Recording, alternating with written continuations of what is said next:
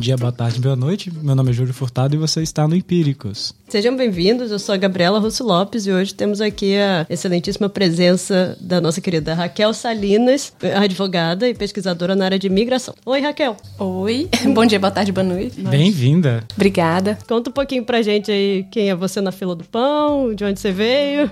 Raquel, seu nome e seu bairro? Raquel Serra, Belo Horizonte. ah, essa rádio Tatiaia aí que só os mineiros conhecem. Eu fico aqui boiando. Mas originalmente vinda de Sete Lagoas, morando há cinco anos em Haia, na Holanda. Ligada à Universidade de Amsterdã, né? No, na minha pesquisa sobre migração. Certo. Uh, no episódio de hoje, então, a gente vai falar sobre temas de migração e, enfim, vamos fazer várias digressões aqui, abrindo diversos campos de conversa e possibilidades de reflexão. É um tema denso, um tema complexo, e por isso a gente vai precisar entrar nele assim, devagarinho, apresentando alguns conceitos e depois, de fato, refletir sobre como isso se traduz nas nossas vidas. Partiu!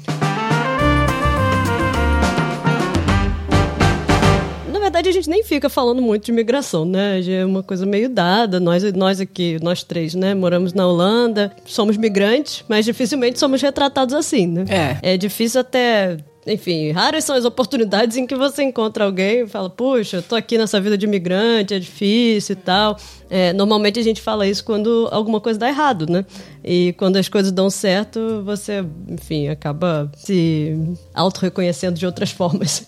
Então, não sei, de repente falamos um pouco sobre essa percepção de, de uma pessoa mesma sobre migrar em geral. É, eu acho que é, nós brasileiros, quando migramos, principalmente nessa condição de, de ah, você sai para estudar, para trabalhar, a gente não se vê como migrante de, de jeito nenhum, porque a nossa ideia do migrante é aquela que a gente vê na televisão e no filme, que é a pessoa que está ali é, cruzando a fronteira, sem sapato, pulando a cerca. Então, assim, essa é a imagem que a gente tem, né, do migrante. Mas quando a gente percebe que a gente é quem está fora, o peixe fora d'água, né, morando, por exemplo, na Europa, a gente começa a se identificar muito mais com a ideia de migrante e a viver uma realidade que é também a realidade do migrante. Obviamente que a gente, eu acho que nas, na, na, nossa condição é um migrante privilegiado, mas a gente é um migrante também, né? E tem algumas situações que ficam bem claras, né? Porque principalmente a palavra migrante vem da necessidade de diferenciar o cidadão, o local, do, do que vem da pessoa que vem de fora, o estrangeiro.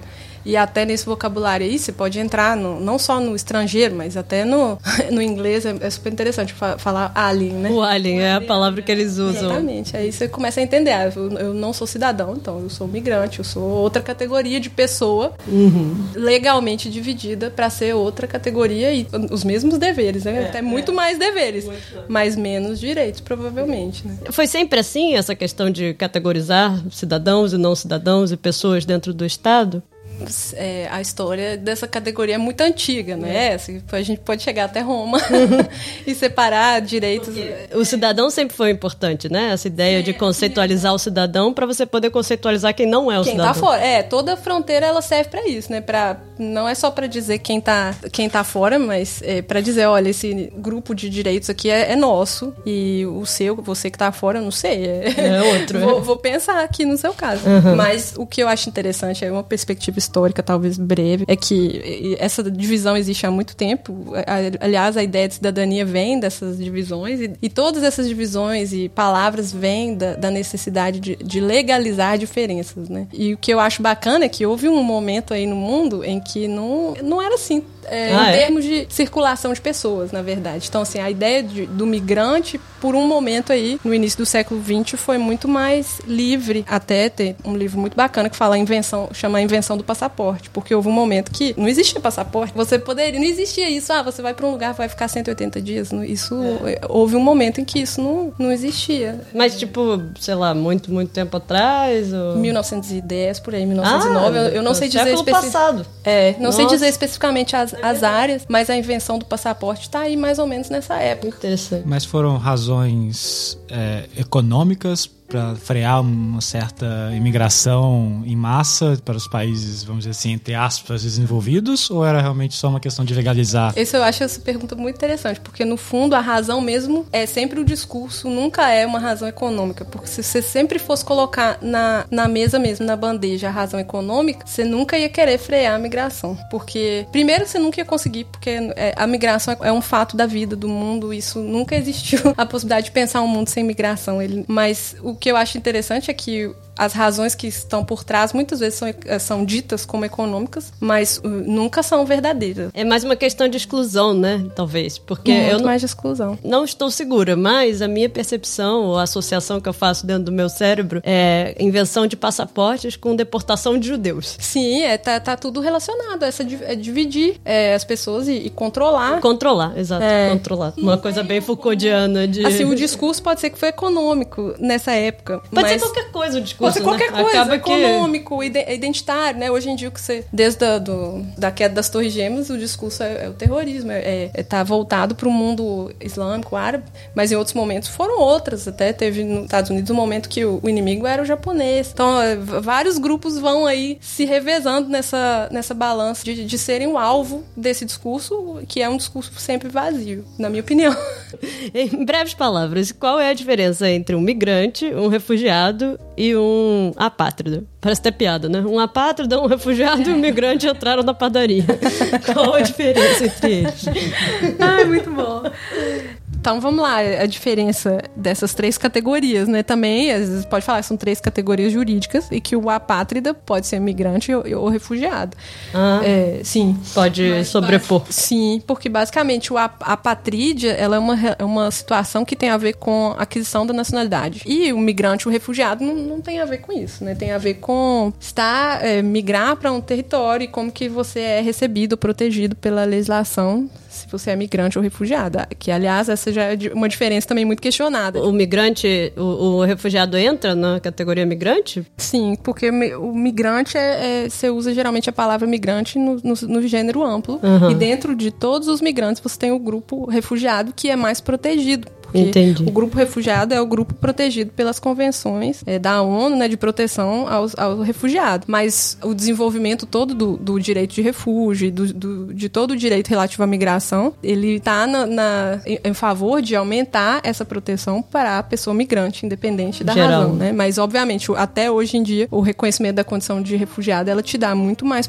direito à proteção do que se você não entra como refugiado. Mas o apátrida não necessariamente é um migrante. Não, ele pode, inclusive, ser apátrida e ter sempre vivido no mesmo lugar a vida inteira. Porque nem, tá, nem tem como saber se o apátrida é migrante, né? Como é que você sabe onde ele nasceu? O problema todo da apátride é que ela tá escondida porque são as pessoas que não têm documento, né? Então, assim, por exemplo, ah, que é um, um exemplo ótimo de apátride, que na verdade, bom, a Rússia e a União Soviética entra como continente europeu, né? Como continente europeu, porque quando se fala Europa, você entra em outras categorias. Mas o, quando acabou a União Soviética, todas as pessoas que tinham passaporte da União Soviética viraram apátridas se elas não viraram russas. E aí entra em várias minorias, por exemplo, ali na região toda dos Balcãs, que às vezes virou, por exemplo, ah, então sou sérvio, sou iugoslavo, mas outros certos grupos não entraram em nenhuma dessas categorias. Mas a gente tem muitas situações e, e na verdade a apatrídia, ela pode ser pode ser de jure ou de facto. Então, o de jure é a pessoa que não tem nacionalidade e não tem como obter nenhum documento. O estado onde ela está ou nasceu não vai dar esse documento para ela, não vai reconhecer ela como nacional, por inúmeras razões. O apátrida de facto é o que, na verdade, ele poderia ser reconhecido, mas na prática o Estado não dá para ele uma certidão de nascimento, um passaporte. Então esse é o apátrida de facto, assim, que ele simplesmente não consegue obter um documento. Cara, mas isso é muito louco, né? Porque então o pessoal que nasce aí no, no hospital ou em casa, sei lá, tem muita dificuldade de imaginar como se produz um apátrida Sim. hoje, né? Mas e se produz muito ainda. Aí um exemplo interessante da América Latina, né? Os haitianos nascidos na República Dominicana são um caso comum de a apátride até tem um, uma decisão da Corte Interamericana sobre um caso específico. Porque as, os filhos de haitianos nascidos na República Dominicana são dominicanos. A República Dominicana tem o critério e o Soli nasceu ali, você tem direito a ser dominicano. Mas o que, que a República Dominicana fez durante um tempo? Ah, você é filho de haitiano, tudo bem, você pode registrar a sua certidão de nascimento, mas para você fazer sua certidão de nascimento, você tem que ir na paróquia e ter a assinatura de três padres Ai, que você nasceu nessa cidade. Porque se, sem esse documento, você não consegue ter a sua certidão. E esse documento era praticamente impossível. Impossível, impossível de obter. Que merda. Então, isso é uma situação de apatridia de fato. Então, vários... Porque então os filhos dos haitianos que nasceram na República Dominicana, porque imigraram por qualquer razão... Trabalhadores, geralmente. E aí eles nasceram lá, mas, mas eles não podem ser haitianos? Poderiam ser haitianos se eles voltassem para o Haiti e fizessem certos procedimentos no Haiti. Não tem essa coisa de registrar o filho que nasceu Mas, fora. É, aí, aí, depende muito da situação. Por exemplo, do pai, da mãe. Entendi. Se o pai era dominicano, se a mãe. Então, na prática, o cara não tem uma certidão de nascimento. É o que acontece com muita frequência. E aí, aí sem a certidão de nascimento, você não faz nada, né? Já nada. pensou? Tipo, você que está nos ouvindo, é. pense, você nunca teve uma certidão de nascimento. E aí? É. O direito à nacionalidade, por isso que é o, o, o direito mais importante que tem, porque é o direito de existir. É. Praticamente. As pessoas que são apátridas falam, eu sinto que eu não existo e eu não, você não tem direito a nada. Isso é louco, prática. né? Porque assim, eu entendo e acho, né, obviamente, mais do que justo e é razoável. Mas assim, é o fruto de uma construção social de já agora muitíssimos séculos de que o Estado é quem consegue te prover a existência. E é, é, é daí que vem a, a, construção toda do direito humano, que é para falar assim, não, você não precisa ser cidadão para você ter esse, esse grupo de direitos. Por, simplesmente por você existir como pessoa, eu te garanto, fisicamente, eu te garanto aqui esse rol aqui de, sei lá, quanto, 30 direitos humanos. Então, só, só por você ter um corpo, né? Só por você ter um corpo humano. É. Mas, Cara, isso é muito interessante. É, mas não... a, a, Palestina, por exemplo, as pessoas nascidas na Palestina, quase todas têm problema de apatridia. Porque elas não podem ser palestinas, não existe passaporte palestino. É verdade. Né? Nossa, muito louco.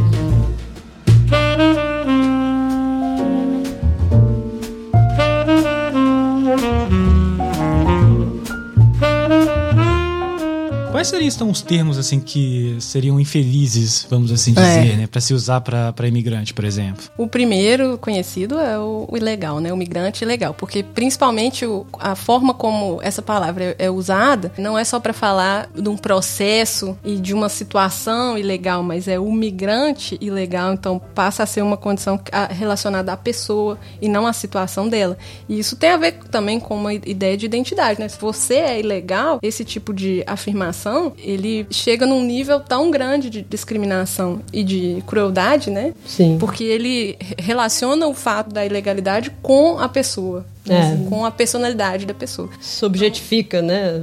Você, enquanto indivíduo. É Exatamente, ilegal, você é uma pessoa ilegal, então você é errado, você não, não deveria estar aqui. Você, dentro dessa palavra tem uma carga muito forte de significado, né? A gente às vezes fala sobre as palavras que a gente usa e muita gente é, acaba acreditando que isso é um pouco sutil demais, que não uhum. tem uma realidade, assim, não afeta a realidade prática, não tem uma transcendência ou impacto na vida real. Uhum. Mas é, essa construção de narrativas, ela molda tudo, tudo, né? A gente vive hoje num mundo mediado pelos algoritmos, né? Uhum. E isso se coloca em diversas situações. É, não só lá, enfim, no banco ou no Google, quando a gente vai buscar alguma coisa, mas em quase todos os serviços públicos, serviços financeiros, serviços e, e tudo mais, essa questão da linguagem é peça fundamental para você construir essa realidade digital que a gente vive hoje. Então, como é, como é que você percebe isso, assim, o papel da linguagem no, no plano real das coisas, vamos dizer? A gente tem essa tendência a achar que a linguagem ela está separada, né, do plano real, o discurso está separado, mas é uma, no final tudo uma coisa só, né? As palavras servem para visibilizar ou invisibilizar uma certa realidade. Então, quando você usa esse tipo de palavra, você coloca as pessoas numa certa condição, numa certa categoria, que você visibiliza uma ideia relacionada à criminalidade, à ilegalidade, a, a algo que não está correto. Uhum. E isso dentro disso vem todo um pacote de consequências que te coloca numa situação situação é, sujeito a certas ações do governo, por exemplo, certas medidas que vão te classificar num, num lado ou outro, né? É, mas eu, eu, gosto mesmo dos termos de elite que a gente usa para migração ultimamente, né? Vamos falar do expat. Ah, sim. pois é, expat é, gente, eu acho que parte disso, dessa percepção que eu tenho, eu acho que é uma realidade de que a gente, normalmente os brasileiros que saíram para estudar ou que estão na universidade, enfim, ou são fizeram essa migração de uma forma mais confortável, eles não se identificam como migrante porque normalmente eles se identificam como expat. Né? Sim. E aí a gente tem já uma classificação bem capitalista mesmo, porque esse é o, é o parâmetro que define se você vai ser um expat ou não. Isso. Então você tem a construção de algumas identidades a partir dessas palavras injustas, né, que não refletem necessariamente a realidade, que é a questão do imigrante legal, que a gente já comentou, mas aí você tem a construção das identidades do pessoal que aporta, que vem contribuir para a economia, ah, sim, que sim. desenvolve, que é o caso do expat. Engenheiros. Os engenheiros, exato. Então, para quem não sabe, o que é o expat e como que ele foi socialmente construído? O expat é, em teoria, o, o migrante rico, vamos Não, em teoria não. Na prática Na é o migrante prática, rico. É. Que se diferencia do migrante. Ele não, é, ele não se sente migrante, né? Ele é, ele é outra pessoa. Por exemplo, aqui na Europa tem um preconceito muito grande para é, imigrantes vindos do Oriente Médio, Índia, China, África. E geralmente, boa parte desses imigrantes são imigrantes também ricos e altamente qualificados, né? Eles também entram no balaio do expat ou não? Além disso, é, quem define né, quem é o expat? Porque não chega é. a ser um conceito jurídico. Não, não. É, todas as outras categorias elas têm implicação jurídica. Quando você fala migrante, refugiado, significa que você está colocando a pessoa em, em categorias jurídicas diferentes. Mas o expat não, não é uma definição jurídica. O que sim é que vários governos adotam certas medidas para incentivar a vinda de expats, que tradicionalmente o expat é a pessoa que vem patrocinado por uma empresa é, para trabalhar num, num, outro lugar. Então, por isso que o expat vem realmente da ideia de expatriar uma pessoa que, é, sei lá, é, trabalha na, numa empresa de, de, Trabalhador de uma grande empresa lá nos Estados Unidos. Nos Estados Unidos que vem para cá, para a Holanda, e vem e traz a família inteira. Então, o fato dele ser essa pessoa tão interessante para o governo e pela relação do governo com as grandes empresas, ele tem um pacote de benefícios que é muito interessante, porque por mais que ele não seja uma categoria jurídica, ele tem acesso a outros serviços e às vezes até num nível local das prefeituras, eles têm acesso a mais apoio para sua mudança, para sua chegada àquela cidade do que um migrante que também vem com família, que, que atravessou ali o deserto na Líbia para chegar aqui. Então isso também é muito interessante de perceber na prática. Em última instância, todos são pessoas que saíram de seus países e foram tentar trabalhar em outros, né? Alguns com emprego já, já garantido, outros nem tanto. E o curioso que eu acho também é o expat, né, em teoria, ele vem aqui trabalhar numa grande empresa, normalmente, uhum. né? Ele também poderia ser encaixado nesse discurso de estar tá roubando o emprego do holandês. Sim. Mas isso nunca acontece. Não, não. é de jeito nenhum. E outra coisa também, na, na, aí na via econômica do mercado de trabalho, a mesma coisa também se reflete no, na questão cultural, né? Porque você tem, por exemplo, uma pressão enorme pro, pro migrante para aprender o idioma local, para se adaptar, né? Para se integrar pobre, né? o migrante pobre, para se integrar, isso eu falo entre aspas, mas o expat que vem é, dos Estados Unidos, por exemplo, ou, ou da França ou do, da Inglaterra, essa pressão de, de, se adaptar ou de se integrar e aprender o idioma local, ela é praticamente inexistente. Sim, é o contrário, é o Estado que se adapta a ele, né? o Estado se dele. adapta a ele. Por exemplo, até a questão das escolas é super interessante, né? Eles, esses grupos de experts costumam ter escolas dos seus próprios países. Por exemplo, ah, tem a escola francesa, a escola americana. E as pessoas estão convivendo ali dentro daquele grupo. Então, se você fosse fazer uma grande argumentação contra a migração, etc., sobre a questão, ah, essas pessoas não se integram, não convivem com a sociedade é. local. Esse esse povo o expert é, é, incrível, não, não quer, não, é sem generalizar e, e tudo, mas a é realidade claro. é que, que existe essa, esse grupo bem delimitado que, que tá num, num, numa bolha, né? Um Tem o expert, patamar, né? a bolha do expert, né? Claro. É. Isso é muito louco. É, aqui na Holanda, então, é, tem centros, né, de, de experts em prefeituras, assim, mas se você for, não for um expert, assim como nós descrevemos aqui, vai bater na porta, você vê que acontece com você. É. é, aqui na Holanda tem um visto muito característico, né, que é o visto de pessoa altamente qualificada. Sou eu. Enfim, Julius aqui tá. Julius. Tem o visto de uma pessoa altamente qualificada e é isso, né? Que, que eu tava dizendo. Muitos serviços aí se abrem para é, esse tipo de gente que não estão abertos a outros tipos de imigrante e, curiosamente, ainda faltam muitos serviços, né? Ou muitos direitos Sim. que, mesmo esses migrantes altamente qualificados, às vezes também não conseguem acessar. Então é uma hierarquia aí de direitos e de deveres. Deveres não, porque deveres todo mundo tem que fazer igual. E às vezes até quem, quem tem menos direito tem mais deveres, sim. muitas vezes. Sim, sim.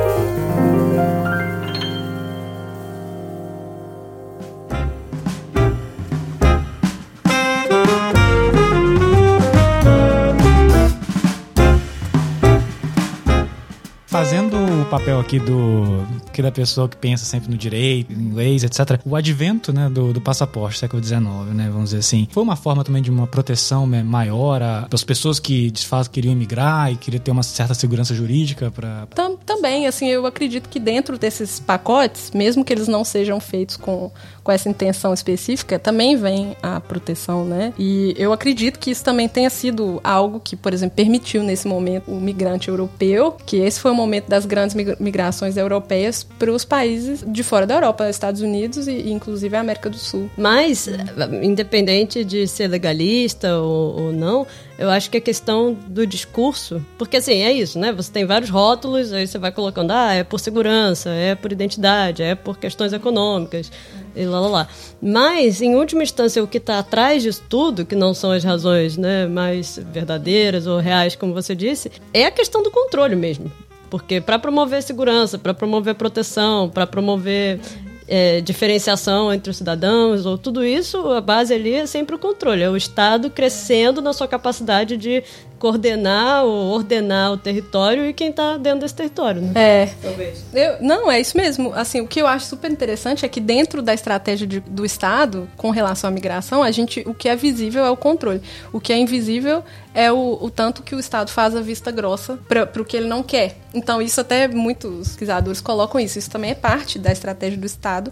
Ela só não está escrita, né? Porque ela vem de uma ausência, de uma, vem de uma omissão, não de, uma, de um ato. Mas isso também é parte. Quando ao Estado interessa certos grupos de imigrantes entrem, eles são muito bem-vindos silenciosamente. Então, você pode entrar, mas eu não, eu não vou te receber. Não... Mas tipo o quê? Quem é esse povo aí? Olha, por exemplo, o pessoal todo nos Estados Unidos que está em situação irregular, né? Que aí então vem a, a terminologia mais uhum. correta, que a pessoa está em situação irregular em termos migratórios, mas ela consegue trabalhar, ela é bem-vinda para trabalhar, ela é contratada, ela tem em, emprego. Mesmo estando irregular mesmo estando irregular. Que é o pessoal das lavouras lá, assim, também, né? Que trabalha. Trabalho doméstico. Então, assim, é uma grande população que está presente em todos os países e essas pessoas não são alvo de um controle, porque na realidade, na prática, os países sabem que eles precisam dessas pessoas. Que é um exemplo ótimo agora no corona, na época né, da uhum. pandemia do corona. A Europa teve um problema com alimentos. Não sei se vocês ouviram falar isso.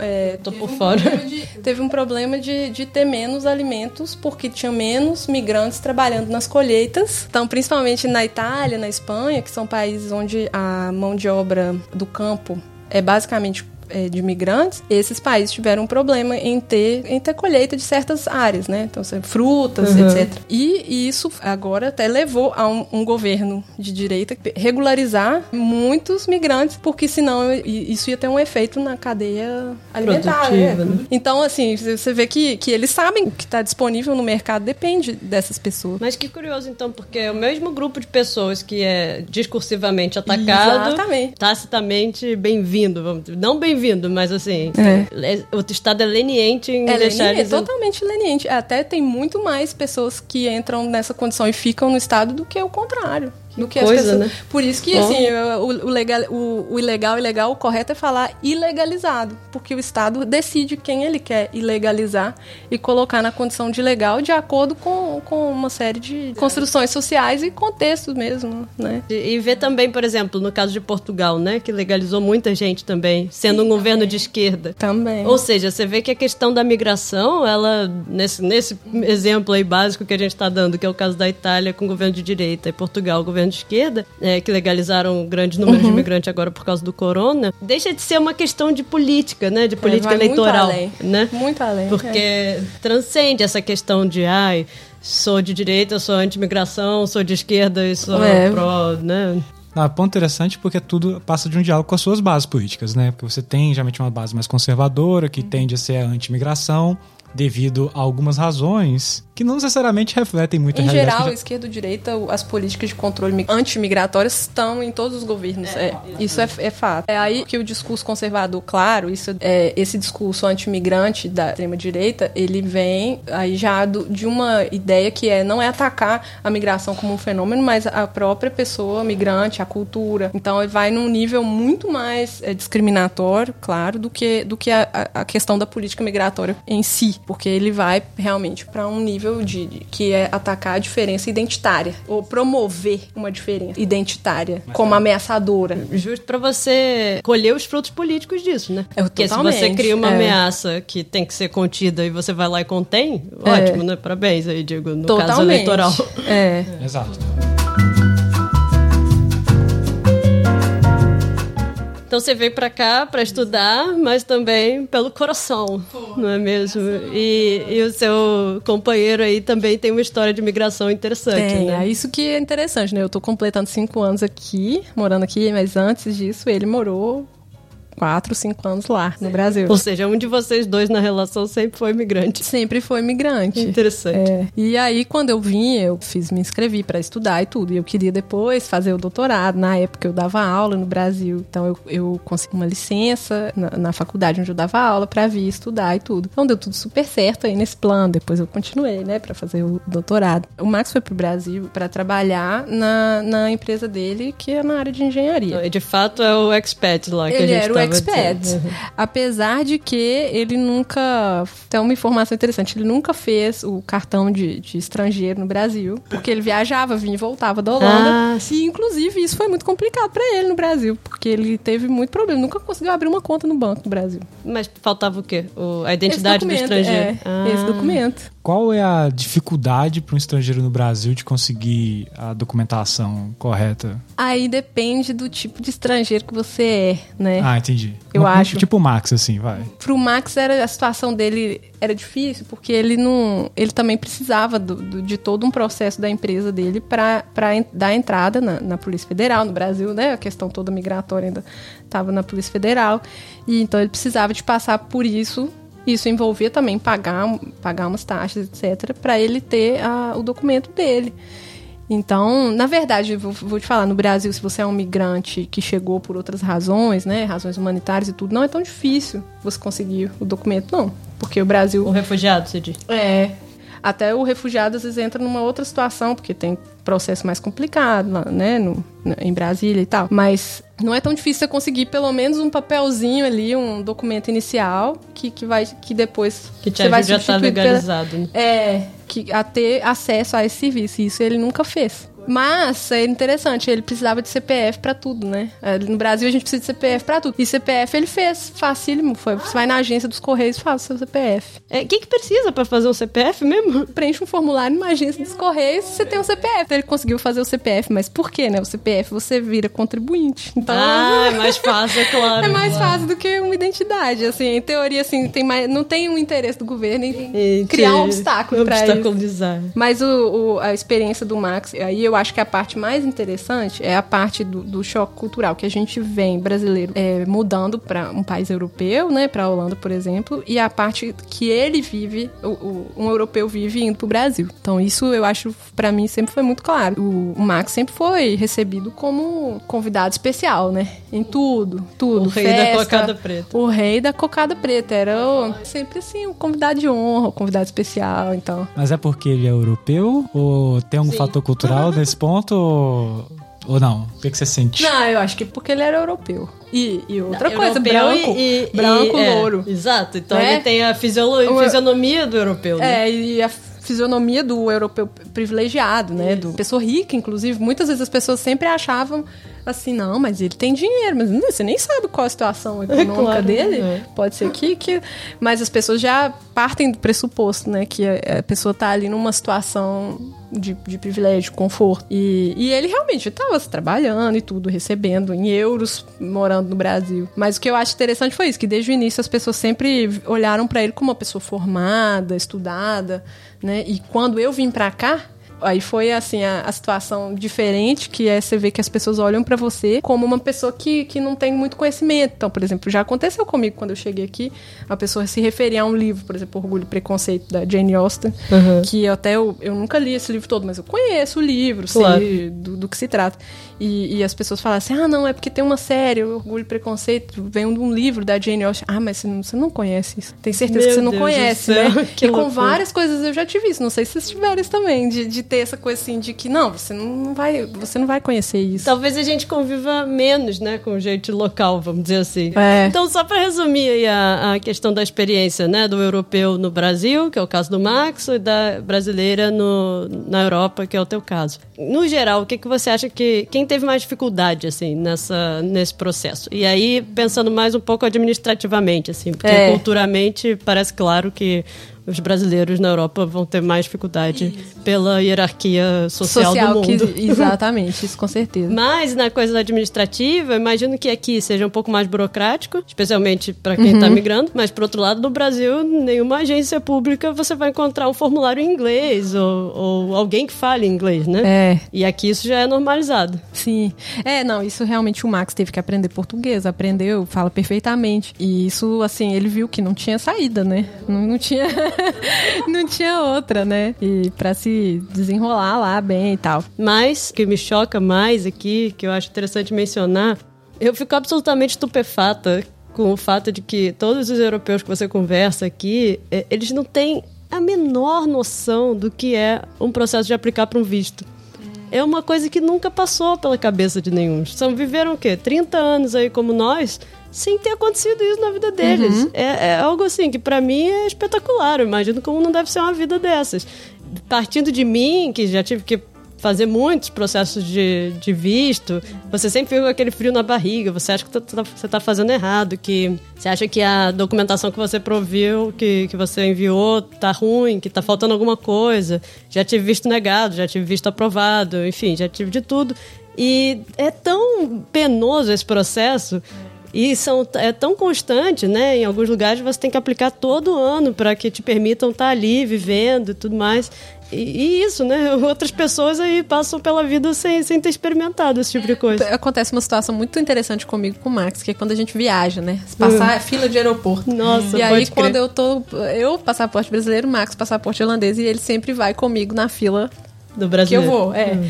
E ele, a partir do momento que a gente começou a viajar, viajar junto e viver isso, ele sempre fica indignado. Ele fica, putz, mas a vida de vocês é muito chata e tal. E é sempre aquela fila enorme, com menos pessoas atendendo e tudo mais chato, e mais perguntas, etc. Então ele acha que, assim, é uma perspectiva que a pessoa nunca teve, né? É, pode crer. Nem, nem precisar. Mas, por exemplo, aí vem a parte minha aí de dificuldade burocrática e tudo. Quando eu vim pra cá e, e eu fiz o meu processo todo para permanecer, aí, e é uma diferença que eu tenho sendo brasileira que um, uma pessoa com cidadania italiana não tem que é você tá obrigado a passar por exames de, de integração, né? Ah, meu Deus, é verdade. É, é, que essa uma coisa que eu pessoalmente tenho uma crítica gigantesca para fazer. O que, que, é o tem, exame de integração? Aí o exame de integração é um exame, uma prova mesmo que você faz, na verdade, uma sequência de provas. Então, eu boa parte do meu tempo morando aqui também foi aprendendo eh, holandês, estudando, mesmo que eu não precisasse para o meu trabalho. No meu trabalho eu nunca precisei falar em holandês, o meu trabalho era em inglês. E eu entendo também, né, o, a, a preocupação com a língua que eles têm e tudo, mas eu tive que fazer esse treinamento aí de cursos e tudo para fazer a prova e a prova consiste em, entre outras coisas, exame de idiomas também consiste em um exame de sociedade, né, Ai, basicamente. Meu Deus. E esse exame que é uma coisa muito interessante, porque você pode viver aqui, tá vivendo aqui há 20 anos, mas se você for francês, né, obviamente da União Europeia, e alguns países também não da, que não são da União Europeia, mas a Suíça, por exemplo, né, porque tem acordos diferentes você não precisa passar por isso. Mas sendo brasileiro, você tem que fazer. Ou seja, alguns precisam se integrar, outros não necessariamente. Não necessariamente. E é um exame totalmente esdrúxulo, né? Bizarro. Como você vai agir se a sua vizinha ficar doente, se você vai não vai fazer nada, se você vai chamar uma ambulância. Então, assim, basicamente, assim. O lance do qual vou te ensinar a viver. É. é. você, porque você não sabe. É claro. Você não sabe se comportar em sociedade. Então eu vou te ensinar do zero aqui, olha. Aqui é assim. A então, gente então vamos é... se civilizar aqui um vamos pouquinho. Né? Exatamente. E cheio de estereótipo, né? Cheio de estereótipo. Né, e eu tô me preparando pra essa prova, então tem cada coisa assim que até hum. tava comentando com alguns colegas de trabalho, né, que são holandeses, né? Eu falo, ah, tem essa pergunta aqui. Isso. Eu fazia as perguntas pra eles, eles erravam a pergunta, é. porque... É, porque aí também, assim, a pergunta você tem que entender o, a mentalidade do Estado pra você responder, porque não tem lógica nenhuma se a resposta certa se é errada, inclusive tem umas coisas ali que eu acho péssimo a resposta. Tá, a Holanda vai é, aumentar o nível de dificuldade dessa prova pro ano que vem, inclusive. Sim, estão querendo fazer mais difícil. É, basicamente, é, você precisa do nível A2 é, do idioma, né, isso, né, que é um nível bem de entendimento básico é, mesmo, hoje em dia. A gente tá gravando esse episódio em 2020, é, mas tem um básico em 2021, esse nível vai pra B1, B1. que é um, outra história de É bem possível. Também. Pergunta muito boa do meu, da minha prof, que essa é melhor do que... É, tem uma festinha no seu trabalho porque um, um, colega seu tá fazendo aniversário. É, o que você deve fazer? Que ele vai trazer um bolo para cantar parabéns, o que você deve fazer? Aí... Aí a, a, a, opção correta, né, era que você vai pra, pra, pra aquele momento ali no trabalho que vai cortar o bolo, você vai ali, você vai receber um pedaço de bolo e você vai dizer parabéns pra pessoa. Essa era a resposta. Uau. Mas as outras opções eram assim, você vai levar um presente para ele. E essa tava errada. A outra era, você vai chamar ele pra ir pra sua casa pra jantar. Também tava errado. Meu Deus do céu. e não tinha uma opção assim, todas as anteriores. É. e isso era uma coisa muito incrível para uma prova, né? O que, que você faz quando a pessoa tá fazendo aniversário? Cara, é muito doido, é muito doido. É essa coisa civilizacional mesmo, né? De... Muito maluco.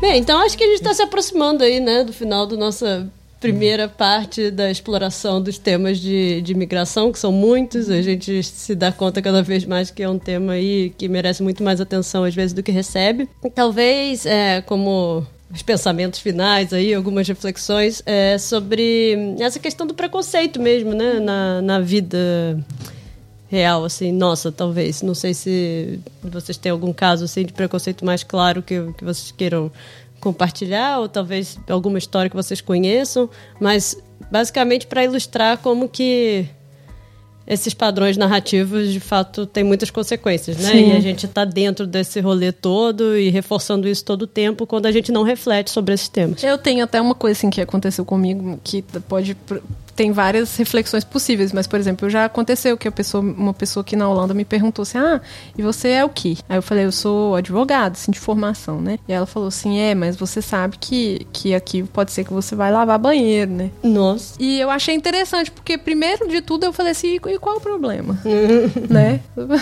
É uma profissão e, e, Mas assim, o tom da pessoa foi justamente assim: falar assim, é, mas você sendo advogado de, de outro país sendo principalmente um país como o Brasil, e seria a mesma coisa, eu acho, se fosse um, um certo outro, um grupo X aí de país, a sua profissão não tá, você não é vista como uma profissional daquela área, né? Você é vista como aí você entra assim, ah, você tá entrando na categoria imigrante. Talvez se você fosse um advogado vindo da Inglaterra, você eu duvido que a pessoa recebesse esse comentário. Duvido. Não, é um pouco assim, olha, você como advogada tá saindo um pouco da sua caixinha, né? Você é. não devia estar tá aí, né? Tem, tá, você tá tentando ocupar outros espaços, talvez, que não aquele construído definido para você. você. É. Exatamente. O seu espaço aqui é, é desse para esse tipo de trabalho. Mas vocês sofreram algum preconceito em relação à questão de ser mulher brasileira?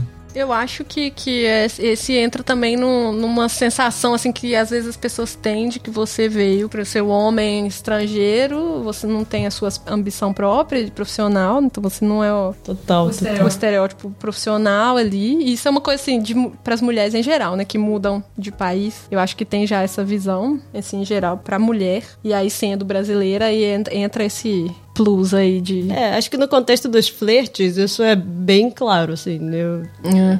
Quando você interage aí é, com homens em geral que não são brasileiros, às vezes até brasileiros, é. tem toda uma narrativa ali que você sente como uma nuvem atrás de você, sabe? Umas é. expectativas, umas demandas, umas. Os preconceitos, de fato, né? Umas, é. Uns conceitos do tipo, ai, você vai dançar bem, você dança é, samba. E tem uma certa assim, erotização é, né, do é brasileiro. É Isso eu acho que assim, a mulher, obviamente, é a primeira a ser o alvo disso, mas até os homens têm isso também, né? Tem. Sim. A erotização, assim, do, do latino tam, também, do, do, brasileiro. Não, é o que acontece muito é expectativas, né? Que você sabe é. dançar, é, que você, você, é um que você conquistador. É um conquistador, que você, que um você é um cara que não é sério. Que as pessoas, ah, sim, que esse também. Você vai ser um cara que só vai ser ali uma noite de verão e acabou. É, é aventura, né? É, é aventura, aventura, é o cara da própria uma aventura.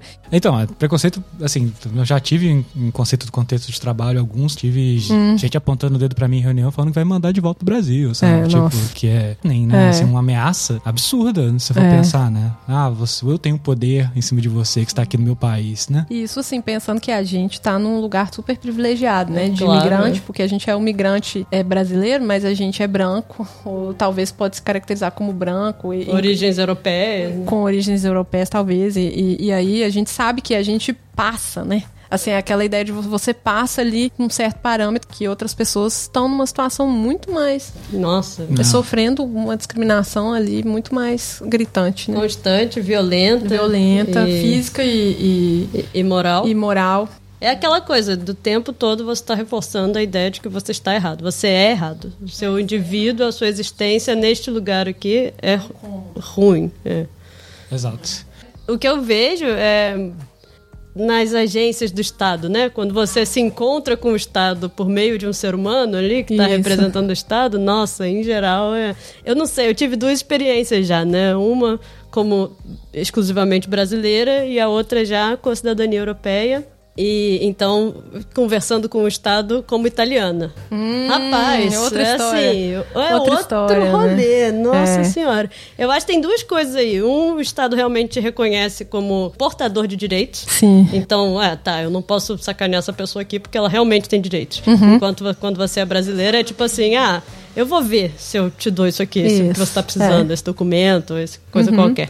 Mas por outro lado também eu vejo assim na minha trajetória pessoal que antes eu chegava, né, com aquele medo, meu pacotinho ali de documentos, com tudo explicadinho e tal, e você chega, por favor, eu tô muito precisando disso. E você é, chega numa você postura. Acha que você tá errado, né? Você acha você sempre que você tá errado. errado. Eu já cheguei aqui errado. Sempre você acha que você tá errado. É. E talvez, olha aí que interessante, uma é. consequência prática dos discursos que a gente anda reproduzindo, né? Exatamente. Você tá... As percepções, né? E aí, quando eu me tornei italiana, eu continuei achando que eu tava errada durante uhum. muito tempo. Tipo, olha, perdão, ó, é que eu tenho duas cidadanias, ah, desculpa, uhum. nossa, é que tem isso.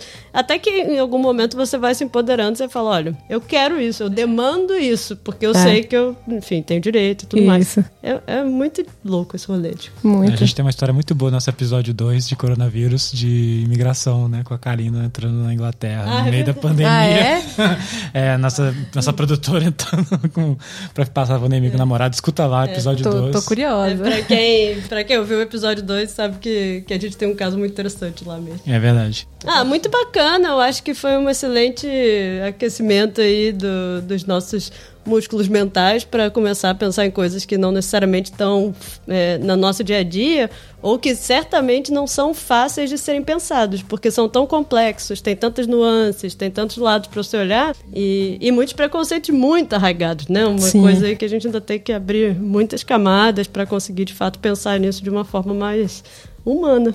Com certeza. A gente se colocar no lugar do outro e ir para fora e virar, a gente virar um migrante, sentir um migrante, faz a gente mudar, né, a nossa perspectiva, enxergar todos os nossos privilégios e, e perceber que a caminhada é muito longa para a gente entender, assim, os, os nossos lugares né, de, de, privilégio e o que, que a gente pode fazer para mudar um pouco isso, né? É, para incluir, né? Para incluir humanos. mais, exatamente. É. Para incluir mais em todos os aspectos possíveis, não só na linguagem, no discurso, nas nossas práticas Né? É, sempre esse, esse, processo de tentar diminuir hierarquias e, e aproximar. Aproximar, isso.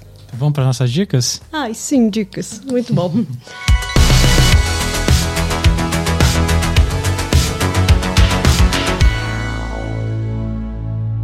Rachel, qual é a sua dica de hoje? Já que o tema foi migração, eu, eu, vou dar a dica de um filme brasileiro sobre migração no Brasil. O filme chama Era o Hotel Cambridge.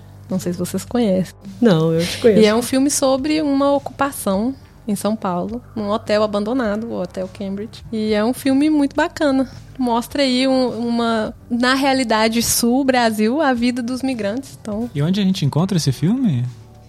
No YouTube? Por aí, na locadora? É, mais eu, próxima? Eu acho que talvez é, você tem que procurar um, uma locadora. Uma, uma locadora, comprar. Ah, Isso. tá. Comprar, gente. A gente tá recomendando. Comprar. A gente não tá recomendando você baixar Alguma isso. plataforma dessas que você paga, né, pra, pra ver os filmes. Perfeito. É, tem algumas plataformas mais uh, alternativas, né, que, que acaba dando acesso a esse tipo de conteúdo. Sim. Perfeito. Bacana. Gabriela? A minha dica de hoje é também relacionada à imigração. Foi um, um livro que eu li faz alguns anos e me tocou bastante, porque, enfim, estamos aí neste rolê, não é mesmo? O nome do livro é Minha Casa é Onde Estou. E a autora se chama Igiaba Cego ou Chego, dependendo de como se fala, não, tô, não tenho certeza, mas é S-C-E-G-O. Então, ela é, tem uma descendência africana e ela mora. Nasceu na Itália, se não me engano. Ou se não nasceu, mora desde muito pequena. E aí ela conta um pouco dessa experiência dela sendo italiana, mas não correspondendo aos estereótipos ali que geralmente se associam. É muito interessante, realmente recomendo. Obrigado, Gabi. A minha dica vai ser totalmente fora do programa, porque para quebrar um pouco mesmo, né? Eu tava meio saudoso de ir a shows, né? Porque a gente tá nessa pandemia ainda, tá tudo cancelado pelo menos até o fim do ano. E eu, eu queria recomendar a banda é, do show, do último show que eu fui antes da pandemia. É uma banda chamada La Imperatriz. É uma banda francesa de indie pop francês. Então, se você gosta de Parcel, se você gosta um pouquinho de Daft Punk, esse estilo aí um pouco mais eletrônico, com pop, com um pouco alternativo, fica a dica. Banda excelente. Adoro. Eles ainda são bem alternativos ainda, então não são tão no mainstream. É, então vale muito a pena você procurar no Spotify, qualquer plataforma aí de, de música que você escuta. La Imperatriz. Hum, valeu. Então, gente, vamos dar aquele tchau, tchau. Raquel, muito obrigada por estar aqui hum, com a gente obrigada hoje. Obrigada vocês. Bom demais falar Foi muito vocês. bacana. Raquel, mas você não vai muito longe não, que você vai ter a parte 12 aí. Com, com... vamos, vamos, vamos que vamos. Como esse, esse episódio acabou ficando bem mais denso do que a gente tinha planejado, porque é um tema, assim, que, nossa, abre muitos campos, muitas portas, muitas reflexões, a gente escolheu fazer, então, uma parte 2 desse episódio e lá estarão, é, vamos abordar seis mitos sobre migração que a gente precisa desconstruir ainda nessa encarnação. Será que estamos vivendo a era da imigração? Será? Será que a imigração aumenta a criminalidade? Será que os imigrantes são responsáveis pela destruição das tradições? Será que o pessoal só quer aqui mamar nas tetas do Estado quando imigra? Vamos descobrir isso e muito mais na nossa parte 2, na próxima quarta-feira. Obrigado, ouvinte. Beijo, Raquel. Até o próximo episódio. Obrigada. Você pode encontrar a gente nas redes sociais no Facebook. facebook.com barra empíricospod. No Instagram. Arroba empíricospod. Ou por e-mail. empíricos arroba. O Empíricos é uma produção do Beside City uma empresa socioambiental com foco em produção de conteúdo feito por imigrantes no exterior. A nossa diretora de produção é a Karina Matozinhos e a arte gráfica fica por conta da Carol Guyô. Você pode encontrar mais do trabalho dela no Instagram, arroba Lembrando que Guyô é com Y e T no final.